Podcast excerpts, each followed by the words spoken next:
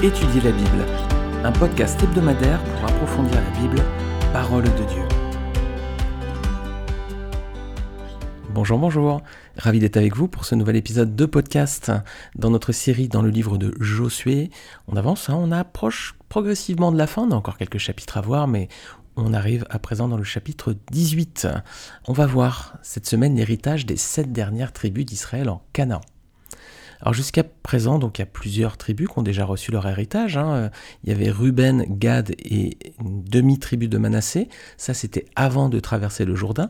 On avait vu ça quand on avait étudié le chapitre 1er du livre de Josué. Ensuite, il y a eu Judas, hein, c'était la tribu de Caleb. Et là, on a vu ce partage dans Josué 14 et 15. Et puis ensuite Éphraïm, hein, qui était la tribu de Josué. Là, on avait étudié le chapitre 16 de Josué. Et puis ensuite la seconde demi-tribu de Manassé, et c'est ce qu'on a vu euh, dans les épisodes de podcast qui traitaient Josué chapitre 17. Donc il reste sept tribus qui n'ont pas encore reçu de territoire en possession. Alors c'est ce qu'on va voir cette semaine, et on va ouvrir nos Bibles pour lire le chapitre 18, donc dans le livre de Josué. Toute l'assemblée des Israélites se réunit à Silo, et ils y installèrent la tente de la rencontre. Le pays leur était soumis. Il restait sept tribus israélites qui n'avaient pas encore reçu leur héritage. Josué dit aux Israélites Jusqu'à quand négligerez-vous de prendre possession du pays que l'Éternel, le Dieu de vos ancêtres, vous a donné? Choisissez trois hommes par tribu pour que je leur confie une mission. Ils se lèveront, parcourront le pays, traceront un plan en vue du partage et reviendront vers moi. Ils diviseront le pays en sept parts. Judas restera dans ce territoire au sud et la famille de Joseph restera dans son territoire au nord. Quant à vous, vous tracerez un plan du pays en sept parts et vous me l'apporterez ici. Je procéderai à un tirage au sort pour vous devant l'Éternel notre Dieu. Toutefois, il n'y aura pas de part pour les Lévites au milieu de vous, car leur héritage, c'est la fonction de prêtre de l'Éternel. En outre, Gan, Ruben et la demi-tribu de Manassé ont reçu leur héritage, que Moïse, serviteur de l'Éternel, leur a donné de l'autre côté du Jourdain, à l'est. Lorsque ces hommes se levèrent et partirent pour tracer un plan du pays, Josué leur donna cet ordre. Allez parcourir le pays, Tracez-en un plan et revenez vers moi. Je procéderai alors à un tirage au sort pour vous devant l'Éternel à Silo. Ces hommes partirent, parcoururent le pays et en tracèrent d'après les villes un plan en sept parts dans un livre. Puis ils revinrent vers Josué dans le camp à Silo. Josué procéda pour eux à un tirage au sort à Silo devant l'Éternel et il partagea le pays entre les Israélites en donnant à chacun sa portion. Alors je m'arrête pour l'instant au verset 10 et on va déjà regarder cette partie-là. Je vais relire le premier verset. Toute l'assemblée des Israélites se réunit à Silo et ils y installèrent la tente de la rencontre. Le pays leur était soumis. Voilà. Donc ce verset premier, déjà, il nous donne trois informations pour bien situer le contexte de ce chapitre. Donc l'assemblée d'Israël se réunit dorénavant à Silo. Silo, ça veut dire littéralement lieu de repos. Rappelez-vous où était son camp auparavant, hein, pendant toute la conquête de Canaan. Ce camp, il était à Gilgal. On avait vu ce point lorsqu'on avait étudié Josué chapitre 4, on avait vu le monument des, douze pierres qu'avait bâti Israël, et puis donc on avait fait un zoom sur la ville de Gilgal. Josué 4, vous pouvez euh, réécouter cet épisode si vous le souhaitez. Alors première chose qu'on apprend à présent, c'est que dorénavant le camp d'Israël hein, ne sera plus l'assemblée, hein, ne se réunira plus à Gilgal, sinon à Silo. Et on apprend aussi que la tente de la rencontre maintenant va être à cet endroit. Voilà. Donc Silo devient Hein, de facto le principal lieu spirituel pour le peuple d'Israël. Et ça, on va y revenir un petit peu plus loin. Et enfin, troisième point qu'on apprend dans ce verset, c'est que le pays leur est à présent soumis. Hein. donc euh, la majeure partie du pays a été conquise. Israël vit à présent en paix. Alors c'est une paix qui reste relative, toutefois il y a encore certaines portions du territoire hein, à conquérir. Mais enfin globalement, le pays à présent est à eux. Donc c'est dans ce contexte, hein, avec euh, une assemblée qui se déplace à Silo, donc pour y placer notamment la tente de la rencontre, et puis avec un pays soumis, qu'a lieu cet épisode dans Josué 18. Alors Josué va faire des reproches au peuple. Regardez versets 2 et 3. Quels reproches il leur fait? Ben, Il pointe du doigt que sept tribus ont négligé de prendre possession du pays restant. Alors pourquoi est-ce qu'il leur fait ce reproche finalement? On vient de le dire, hein, le pays était pacifié en grande partie, hein, le pays était globalement pacifié, donc à présent c'était le moment bah, de prendre possession de son territoire. Hein.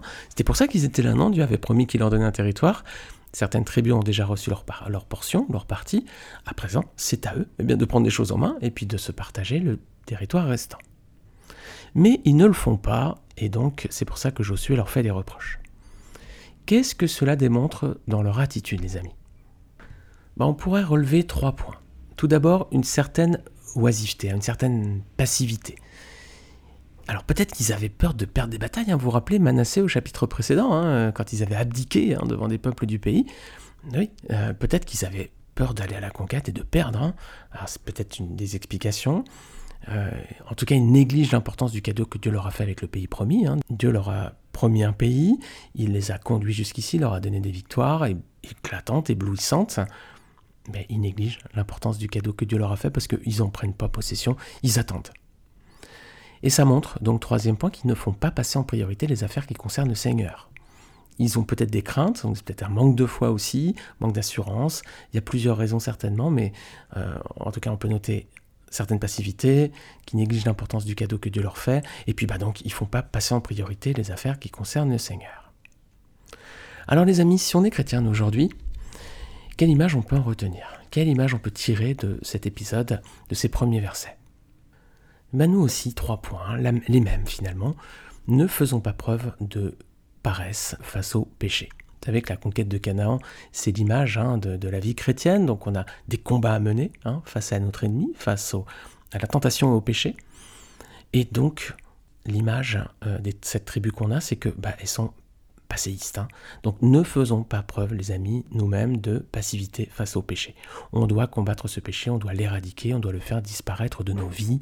Et c'est le rôle qu'avaient aussi les sept tribus, de prendre possession de tout le pays et eh ben, d'éliminer tout ce qui n'était pas bon aux yeux de Dieu. Alors premier point, faisons pas preuve d'oisivité, hein, on doit s'attaquer de front au péché et l'éradiquer. Deuxièmement, ne négligeons pas, les amis, l'importance du cadeau que Dieu nous a fait, le pays promis, c'était pour Israël en image. Nous, on a le salut, les amis. Hein. On a ce, privilège d'avoir le salut. C'est un cadeau que Dieu nous a fait. Ne négligeons pas l'importance de ce salut.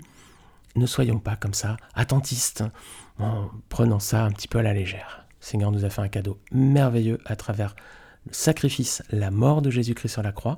C'est elle qui nous délivre de, de la mort, c'est elle qui nous permet la vie éternelle, c'est le salut que le Seigneur nous donne sur la croix. Il l'accorde à ceux qui font de Jésus-Christ le Seigneur de leur vie, hein, leur Sauveur. Ne négligeons pas l'importance de cet immense cadeau que Dieu nous a fait à travers le sacrifice de Jésus-Christ. Et troisième point, eh bien, prenons au sérieux les affaires qui concernent le Seigneur, les amis. Hein. Les sept tribus restantes, là, bah, voyez ça hein, finalement euh, comme quelque chose de secondaire. Le pays qui reste à partager, très bien, mais personne s'en occupait vraiment. quoi. Prenons, les amis, quant à nous, au sérieux les affaires qui concernent le Seigneur, faisons-les passer en priorité. Avant d'attaquer les autres choses dans notre vie, faisons d'abord passer le Seigneur en tête. Est-ce que les affaires qui concernent le Seigneur et dont le Seigneur m'a demandé de m'occuper, c'est pas forcément des grands ministères, c'est peut-être des petites choses dans mon église ou peut-être dans ma famille ou peut-être dans ma vie. Voilà, est-ce que nous les prenons au sérieux? Est-ce que nous les faisons passer en priorité? On va lire un verset pour illustrer cela. Matthieu chapitre 6 verset 33. Voilà ce que dit le Seigneur Jésus-Christ. Cherchez premièrement le royaume et la justice de Dieu, et toutes ces choses vous seront données par-dessus. Voilà les amis, vous cherchez euh, le confort matériel, et c'est bien légitime. Vous cherchez la paix dans vos vies, et c'est bien légitime. Vous cherchez de la réussite dans votre travail, peut-être, dans votre, de la paix dans votre vie. Vous cherchez des belles choses, et elles sont toutes légitimes. Eh bien, le Seigneur dit d'abord, cherchez le royaume et la justice de Dieu, et toutes ces choses, elles vous seront données par-dessus. Alors attention, je ne suis pas en train de prêcher l'évangile de la prospérité en disant, voilà, si vous vous consacrez à Dieu, vous aurez tout, vous serez riche, vous aurez plein de choses et tout ça.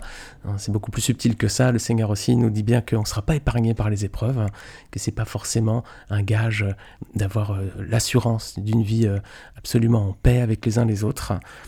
Il suffit de regarder dans le monde le nombre de chrétiens persécutés. Et d'ailleurs, euh, le Seigneur a dit aussi, ceux qui veulent vivre pieusement seront persécutés. Et le Seigneur nous dit, cherchez d'abord le royaume et la justice avant les autres choses voilà, qui viendront après. Donc c'est exactement ce que ne font pas ces sept tribus. Elles cherchent pas d'abord le royaume et la justice de Dieu, elles cherchent leur propre confort. Et donc c'est le reproche que Josué leur fait ici. Alors, notre ami Josué va envoyer trois hommes de chacune des sept tribus restantes explorer le pays. Regardez versets 4 et 6, quelles consignes il va leur donner. Eh bien, ils doivent choisir trois hommes dans chacune des sept tribus qui n'ont pas encore reçu leur part d'héritage. Alors ensuite, ils doivent parcourir le pays, faire un plan, le divisant en sept parts, l'apporter à Josué, et Josué va tirer au sort le territoire restant entre ces sept tribus. Alors, il y a une tribu qui est écartée, hein, verset 7, regardez bien, c'est la tribu de Lévi. Elle, la tribu de Lévi, elle n'aura pas de part dans le pays promis. on peut se dire, c'est dur, hein, pourquoi? Bah, c'est pas dur, parce qu'en fait, leur héritage, c'est la fonction de prêtre devant l'Éternel, les amis. Eux avaient le privilège d'être au service du Seigneur dans sa maison. Voilà. Ils n'avaient pas besoin d'avoir une vie euh, séculaire. Eux, ils avaient une vie euh, religieuse, spirituelle, consacrée. Ils pouvaient être dans le temple au service de l'Éternel. Ah, c'était un privilège, évidemment. Ils n'avaient pas de propriété, mais ils avaient l'Éternel en propriété. Eh, les amis, quel plus bel héritage, non? On préfère quoi? Une maison ou avoir le Seigneur? Moi, je préfère le Seigneur, hein, plutôt qu'un même beau château. Hein. Versets 8 et 9. Est-ce que le peuple va obéir aux ordres de Josué? Ben oui, en tout point. Là, ils ont été fidèles. Josué leur a demandé quelque chose. Ils ont obéi les amis aussi, hein. quand on est repris, sachons être obéissants, sachons écouter les conseils des autres, les conseils des sages, pour obéir fidèlement, si c'est selon la parole de Dieu, et bien sûr, dans notre, dans notre cas, bien entendu, été conduit par le Seigneur.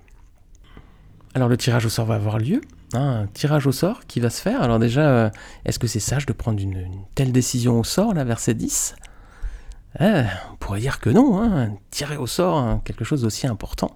Ben, on y reviendra dans une prochaine étude, les amis. On fera une étude consacrée au, tirage au sort. On fera un focus hein, sur ce point-là. Alors c'est la tribu donc de Judas qui est désignée en premier. Et bien ce que je vous propose les amis, comme on est dans un format podcast, je propose de garder cette deuxième partie de Josué 18 pour la semaine prochaine. On regardera le territoire reçu par la tribu de Benjamin et on fera un zoom tout particulièrement sur trois villes euh, qu'il va recevoir. Benjamin va hériter de trois villes sur son territoire qui seront des villes importantes une tout particulièrement très très importante dans le reste de l'histoire d'Israël. Ce sont des, villes qui vont jouer un rôle religieux hein, dans la poursuite de l'histoire d'Israël. On aura l'occasion de regarder la semaine prochaine. Voilà, chers amis, merci de votre écoute. C'est toujours une joie de partager euh, ces études bibliques avec vous. Que le Seigneur nous donne toujours cette soif hein, d'étudier sa parole, cette joie de, la sonder ensemble, de la partager ensemble les uns les autres. Vous pouvez donc aussi la partager autour de vous, hein, ce podcast aussi. Euh, euh, partagez-le sur vos réseaux sociaux, partagez-le autour de vous, afin qu'il puisse toucher le plus grand nombre. Hein. Le, but de celui-ci, c'est de partager la parole de Dieu, au plus grand nombre via un canal qui n'est peut-être pas un canal ordinaire, mais c'est un canal utile. Et je sais que vous êtes quand même plusieurs, et pour ne pas dire assez nombreux, à l'utiliser. Alors merci encore pour votre fidélité. Je vous souhaite une très bonne semaine. Que le Seigneur vous bénisse. Et je vous dis donc à la semaine prochaine pour la seconde partie de Josué 18. Salut à tous